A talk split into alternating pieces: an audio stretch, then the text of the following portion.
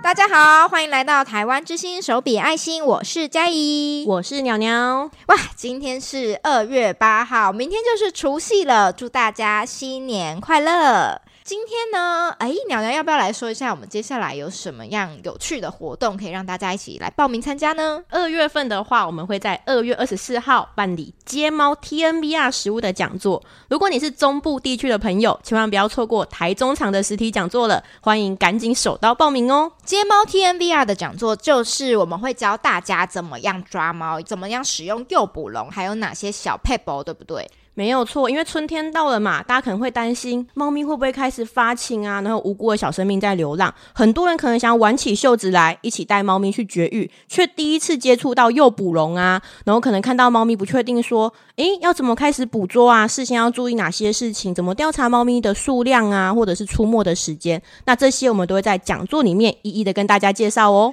没错，希望大家一起加入就是浪犬猫绝育的行列。那今天呢，我们要讨论一个我跟鸟鸟都很好奇的题目，那就是生态给付跟生态减核到底是什么呢？不过呢，就是我们一头栽进去开始搜集资料之后，发现哇，呃，这两个主题其实都蛮大的，所以呃，今天呢，我们会先讲生态给付的部分，那生态减核呢，就等到我们的下一集，我们的那个手笔爱心的动新闻系列，再一起来跟大家做分享。今天呢，为什么会想要讨论这个题目？其实主要就是，哎，最近呢，我们又看到说，哎，农业部的这个林业及自然保育署呢，有新增一些就是保育类的。动物到这个生态给付的名单里面，那我们就很好奇，那它到底生态给付是什么？好像常常有看到各式各样的给付，嗯，对，但是这些呢，其实都属于生态给付的范围。那先来简介一下我们今天的新闻。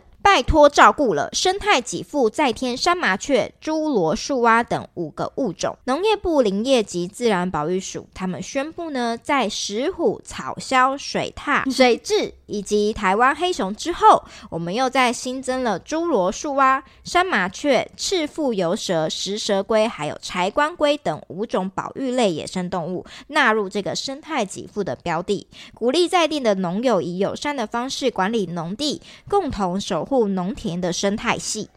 那我就去看了一下新闻稿内容。这个生态给付的一个意涵，有点像是政府会提供生态的薪水，来给提供这些呃濒危的物种。刚刚有说都是保育类动物嘛，那提供这些保育类物种这个安全的栖息地，维护他们这个生态的生产者。跟这边的居民，让这个保育的成本不会只是单独由就是农民或是在地的居民来独自的承担。那奖励这些农民愿意主动的透过这个友善土地的方式来管理他们的农作物，来管理他们的农田。那让我们全民都可以享有这个保育的果实。因为其实呃，我相信在开发跟保育常常会是两者对立的一个状况，也还蛮常听到大家说啊，我想要。比如说，呃，单一物种的大规模的呃稻作，对，比较像是大家讲的集约式稻作嘛，农作也会嘛，嗯、对。但是其实这确实跟以前我们比较，就是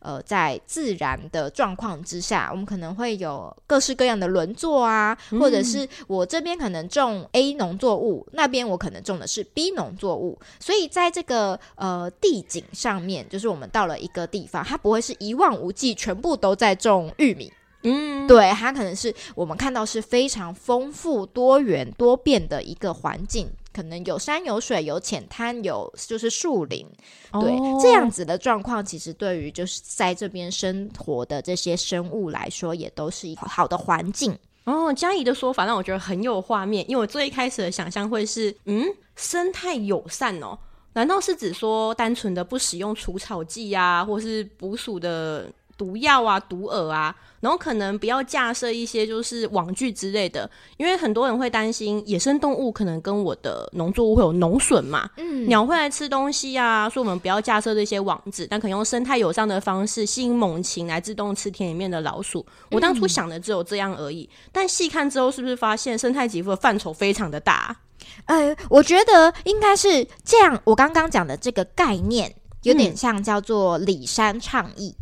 对，那这个里山倡议呢，其实也有在我刚刚说的这个林业及自然保育署的网站上面是有做介绍的，嗯、就是像这样子的概念，如果能够落实在就是我们的这些浅山地区，这些动物与人一起在共同使用这样自然的环境当中，对我们不管是人跟动物都会有好处。那这个我们待会也会继续讲下去。嗯、但是生态给付呢，确实它毕竟它要。嗯，有一些条件才能够做这个补助嘛，嗯、所以它会有比较明确的目标。刚刚鸟鸟讲的，像是不使用除草剂，嗯，然后毒鼠药、毒饵，甚至是不使用就是一些鸟网之类的，确实有给付的范围的这个条件之一。这样子，那其实呢，这个生态给付啊，它不只是一个很大的方向，叫做生态给付，它有分为友善农地给付，嗯，还有自主通报给付。通报是指什么意思呢？就是主动通报你农地范围内，如果有发现刚刚所说的这几种就是保育类生物出现在你的环境，嗯，这代表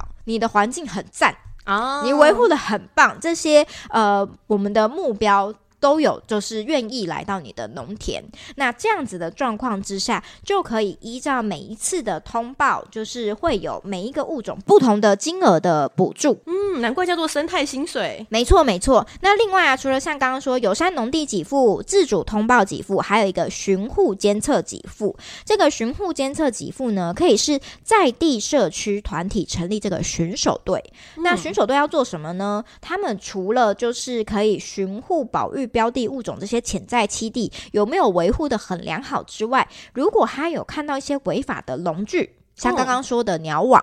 哦、没有申请就私设鸟网是违法的。嗯，还有像捕兽夹，没有申请就使用捕兽夹也是违法的。嗯、那这些的他们可以协助通报，还有拆除，然后同时也有协助保育宣导。等等的活动的话，那他们也可以申请，每年也是达到六万元的这个提供给这个，因为是社区成立的选手队嘛，嗯嗯，所以是每年会提供六万元给这个社区的选手队。如果是个农友，不只可以就是参加这个像刚刚提到的友善农地给付啊，或自主通报给付，我也可以联合就是社区大家一起关心我们这个环境，然后设立选手队，关心就是我们里山的物种。哎，没错没错，因为呃，其实我觉得确实，我目前感觉像是。不管是大家在讲社区开发，嗯，甚至像我们自己在讨论游荡犬猫的管理，社区的参与都是不可或缺的一环，都是在我们理想状况之下，以社区为单位，整个这边的人，这边所有的居民都认同这样子的理念。对于某一件事情的处理方式，大家有共同的目标跟共识的时候，真的这个事情才能够推行得动。嗯，也能够延续下去。嗯、没错，就像我常常听到那些，比如说做有机农作物的哦，呃，他们会小烦恼的地方就是他自己是有机，嗯、他不会使用农药。但假设离他是呃距离两百公尺的另外一块农地是有在使用农药的，嗯、那他在释放农药的时候，农药也会飘过来哦。对，这个会让他很困扰。嗯，对对对，所以等于说像这样子的生态给付，或者是。我觉得其他社会议题也是，就是大家很期待的是社区的参与哦。让我想到一个例子，之前的时候呢，有听过关于猛禽欺架的案例分享。嗯、是，是，那他的意思就是利用猛禽抓老鼠的习性，在田里面设置这个栖架，吸引猛禽来抓老鼠嘛。因为猛禽喜欢在制高点。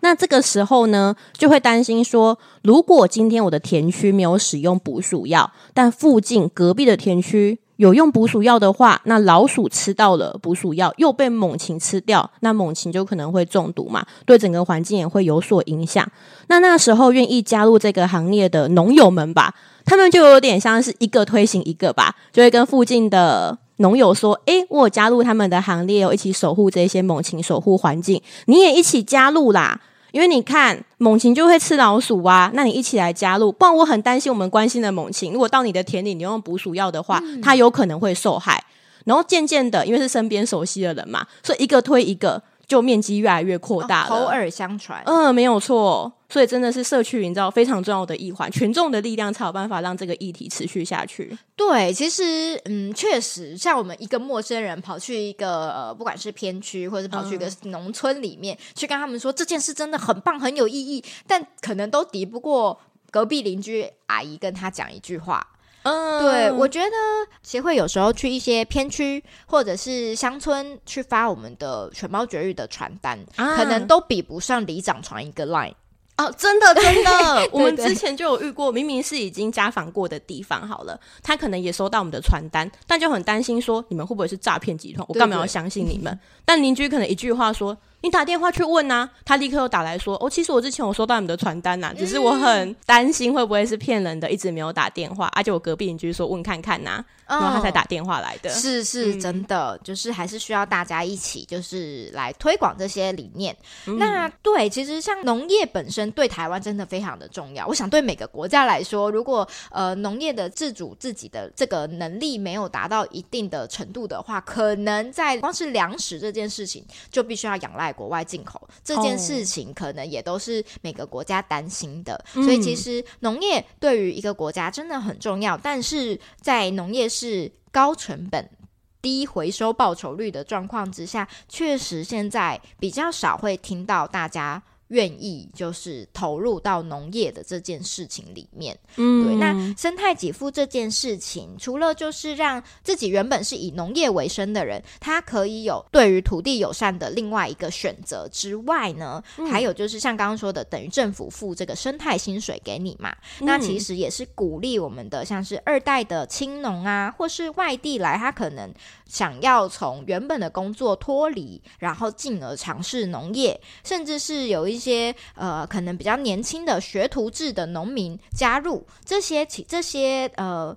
不同的身份的人，可以在就是生态给付的状况之下，一起学习兼顾生态的这样子的农法。那、嗯、对，其实这件事情不只是土地友善，像刚刚说的，还有如果野生动物。很喜欢这里的话，那其实对于生态旅游的发展、社区的开发，甚至是传统文化的传承，其实都是有正面的意义的。嗯，那作为消费者的我们，能够如何支持这个行动啊？诶，像全联就蛮多的，像老鹰红豆，甚至有那个呃水质的菱角。其实我觉得这也是给一些不只是在乎我自己吃的是否健康，也希望在我吃的健康的同时，他想要照顾环境的这些消费者有这样的选择，并且在自己的平常的消费行为当中，能够去参与到这样子的保育行动。嗯，如果你也关心这个议题的话，在购买任何商品的同时，都可以关注一下有没有保育的标章哦。这样子的生态给付啊，其实也是传达一些善意的讯息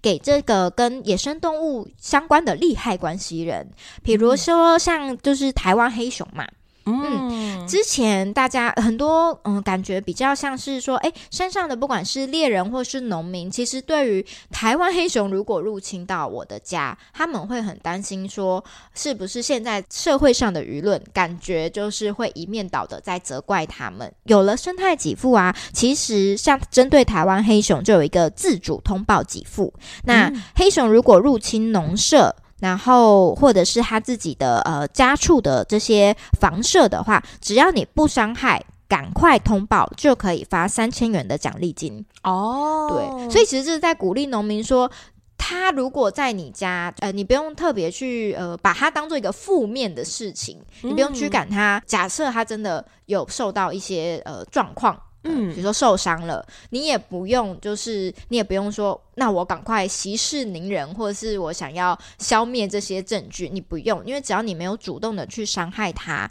政府是不会去开罚的，嗯、然后甚至还会给你一个通报的奖金。哦，嗯、原来如此。那如果你通报了之后呢，还有配合就是架设相机来观测这个台湾黑熊之后还会不会回来啊？等等的，他还会再加发就是五千元的奖金给你。哦，那也很像石虎那种鸡舍的奖励金哎，就会协助修缮鸡舍啊，然后确认就是鸡舍的安全，也会自然是自动相机看有没有拍摄到石虎。没错，没错。所以其实我觉得这都是政府透过这样的方式在传递一些他们想要达到的政策或者是目标的讯息给大家。刚刚提到的李山倡议又是嗯，像是李山倡议啊，它其实是一个从日本传来的概念哦，一个概念。我之前最常听到它跟什么龙。猫森林结合在一起，对对对，就是老实说，我以前还真的想说，大家在讲里山是有一个就是信托基金保护起来的土地吗？然后大家把那边叫里山吗？嗯嗯，因为之前我记得是不是也是哪一个协会，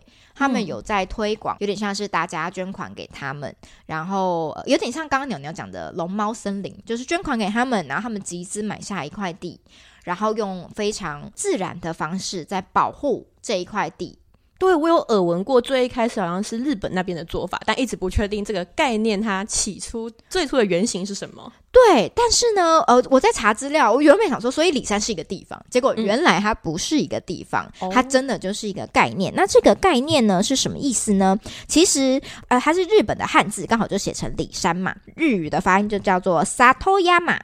那其实台湾也是通用这些汉字，我们就直接把它挪用过来了。那刚好“里”这个字呢，它就是一个田上面一个田，嗯，下面一个土。那这样子是田跟土的结合，田是有人才去耕种，才去把土地变成农田嘛，嗯，所以有点像。不管是我们的居住的生活，还有野生动物生活的地方，这就是这块土地。所以其实它是一个人类生活跟自然环境交叠的地方。这种我们平常可能会说啊，这是浅山地区，但其实呃，我们的浅山地区范围真的很广哦。呃，像台湾呐、啊，我们常常会讲的就是哦，自然保护区里面会有，就是像台湾黑熊啊，或是这些我们平常的保育类动物。这样的自然保护区占全台湾大约有十十九点六趴，加上国有林事业区，总共有就是四十二点五趴。那这些地方呢，甚至就是形成了个像生态保育廊道，还有串联南北的功能。这样子，当然有很多动物都住在这里面。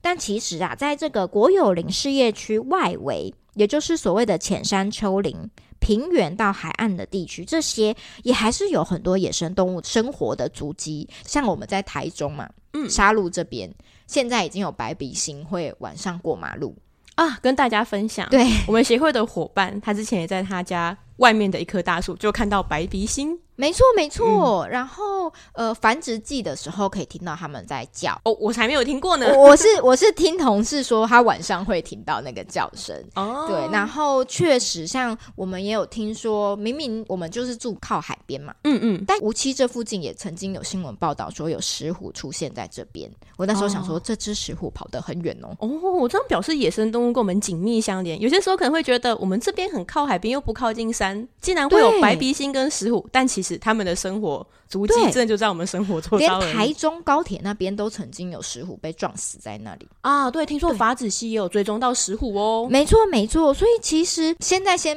不要去谈到底是人类跑去他家，还是他们跑来我们家，就是在人类跟野生动物一起共存在这片土地的状况。其实大家都在找适合自己生活的方式。我们也不可能叫他们说，你们只能待在保护区，或是你们只能待在国有林事业区里面。对，这些可能我们没有办法，哦、尤其是在浅山地区。当我们在农业的部分是有跟他们的生活环境有高度的重叠的时候，这种就是更需要我们去费心来维护的部分。嗯，那里山的概念真的可以拓展，因为我印象中有听过里海的说法，所以其实就是台湾是海岛型的国家，我们跟海洋的关系也很近，不管是陆地还是海洋，都值得我们去关心呢。里山本身呢、它的定义就是人类与自然长期的交互作用之下呢，形成生物的栖地，还有人类土地利用中间的这个镶嵌板块的一种景观。嗯，对，这样像我刚刚说的，这个景观里面不是单一只有一大片的某种种植种植某种植物的田，它不会很单调，它是非常动态而且非常多元的，有树林，有皮塘，有农地。然后甚至还有果园，嗯、还有你的住家，像三合院这样子。啊、对，所以它是一个像马赛克一样非常缤纷的一个景观。那这样子的景观呢，其实对于就是生物多样性是非常棒的。但是李山并不是说，那我们就都不要使用。嗯，对我们，他不是说我们就都不要使用土地，或者是说我们尽量维持自然，并没有，因为毕竟人就是生活在其中，而人也是这个里山里面的其中一个元素。但他的意思是说，在这个生态系统的承载力跟恢复力都可以承受的状况之下，去循环利用这些自然的资源。哦，在永续的部分层面上呢，我们关注就是整个环境，那同时也生活在其中，然后有一些生产的行为。没错，就是希望能够呃实践三者，就是生态、生产跟生活这三件事情都能够在这个里山的这样子的概念之下，能够呃永续的经营下去。哦，这样很不错诶，既可以社区营造啊、活化，然后可能达到农村渔村都能够自然共存的一种生活形式，也可以吸引现代人去关心，甚至加入这个行列。可能光是我在。超商里面或者是大卖场里面购买商品，就可以支持这个行动了。对对，确实如此。而且啊，让人忍不住想说，哇，很想要多去了解这个里山，因为其实现在蛮多，不管是社区经营，或者甚至是一些在教自然农法的团体，嗯、他们都会不约而同的提到里山这件事情。哦，对，所以感觉是让大家可以了解更多的一个讲题。嗯，我说耳闻，好像近几年来大家一直在讨论 SDGs，好像也会提到这一块呢。哦，哦，对，因为诶，其实里山呢，就是台湾跟日本的称呼，称呼这个概念，称、嗯、呼我们要现在刚刚说的，像是不管是永续的去呃，在环境承载力可以承受的状况之下去利用这些自然的资源，它在每一个国家可能会有不一样的说法。就是这件事情在世界各地都有赋予不同的名称，比如说像法国跟地中海国家可能会叫它特勒里斯这个概念，在他们的国家被称为特勒里斯。嗯嗯，然后中国可能就是最普通的田园，田园的生活啊。对，然后菲律宾可能叫他们牧勇。我觉得有趣的就是，其实，在各个国家都有意识到这件事情开始要被重视。嗯，集约的呃农作物生产或者是家畜的繁殖，嗯、可能对于环境的永续利用并没有那么好。我觉得像食农教育吧，就平常食物的来源是怎么来的，我们能够怎么做让这个环境变得更好，要如何去支持它？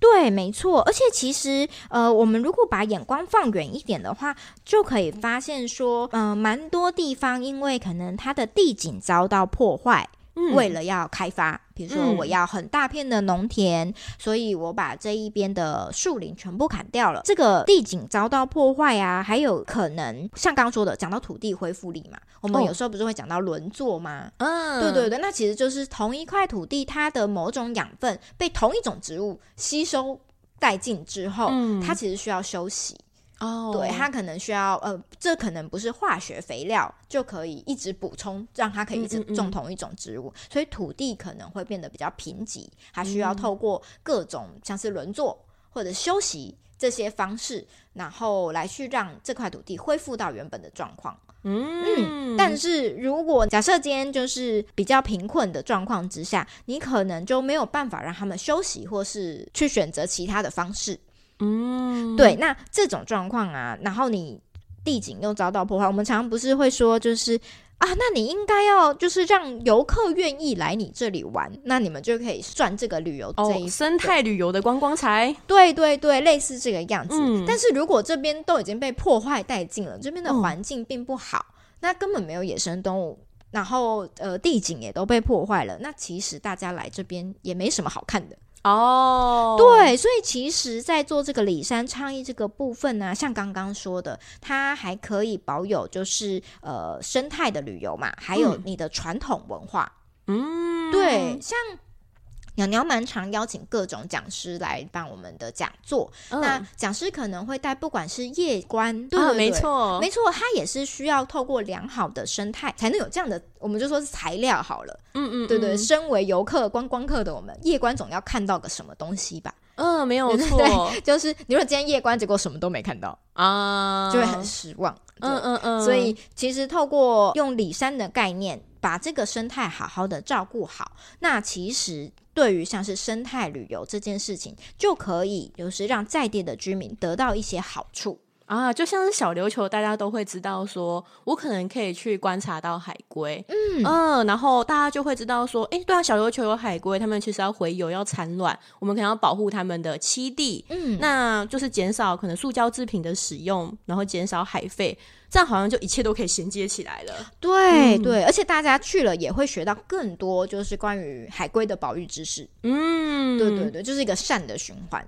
了解。所以，呃，我觉得像呃。比如说，有了游客刚刚讲的夜观生态旅游，它还可以有，比如说传统文化的传承。嗯嗯嗯。之前我记得是不是澎湖有那个千古啊？没错，澎湖的年年有村单位，他们就有在实行一个食鱼教育的活动。除了像是晒小鱼干啊、敲小鱼干啊，然后还有就是大家可以一起到海边千古，用传统的语法，然后来了解说过去的人是怎么捕获到鱼的。跟捕获到的渔获可以进行介绍，然后实际的烹调，嗯、了解说鱼是怎么来的，那我怎么好好的吃完它，利用它，珍惜这个生命。是是是，嗯、就是这边并不是说我们完全不利用自然资源，而是想办法学会说怎么样在自然良好，然后还有我们取用这些自然资源的平衡之中，嗯，能够走出一条路。啊，了解。那生态给付的部分啊，真的非常的有趣。不过啊，我在呃找资料的时候，发现有一篇新闻也吸引到了我的注意。这个新闻呢、啊，是在讲说，二零二三五月啊，这个农民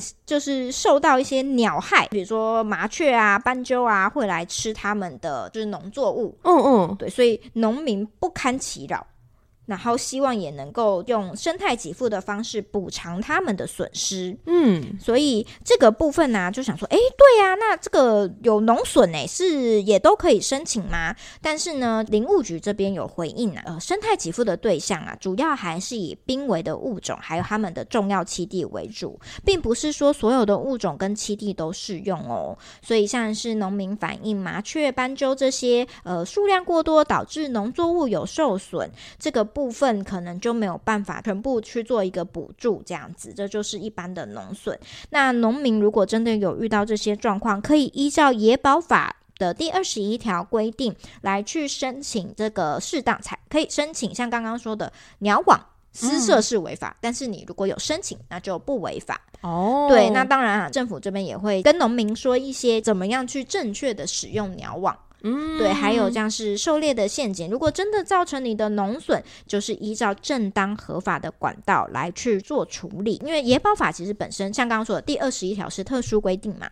那如果没有去申请呢，就会变成任意猎捕野鸟，违者最重可以罚到三十万哦。哦，最近我看到新闻，好像也是有人就是私自放了鸟网，然后也是捕获到了蛮多，就是九只，对，不对？嗯、而且其中是不是有保育类鸟类呢？对啊，那个新闻也是有震惊到我了。那后来就是台南的鸟会好像有介入处理做救伤，是是是，嗯、对，就是如果鸟网放着真的都没有去呃看顾，或者是没有去及时的处理，确实会有很多惊人的画面。嗯，对，因为我家住在美浓那边，确实也曾经看过这些状况，对，嗯、心里也是蛮不舍的。就是那只鸟的死亡过程，应该是非常的痛苦，它那个鸟网的细线都会就是一直割进它的身体里面。嗯嗯嗯嗯，然后幸好随着现在科技的演变吧。我记得前阵子也蛮震惊的一个新闻，是为了要驱鸟，好像就有人用念佛机，然后把鸟赶走。那个新闻我也觉得，哎、欸，大家还是蛮斗智斗力的。为什么念佛机可以把鸟赶走？是因为一直有声音，然后鸟觉得这边有人吗？他们是如此猜测的，哦、但我不太确定原因到底是什么。不过这件事情有用，我也是蛮震惊的。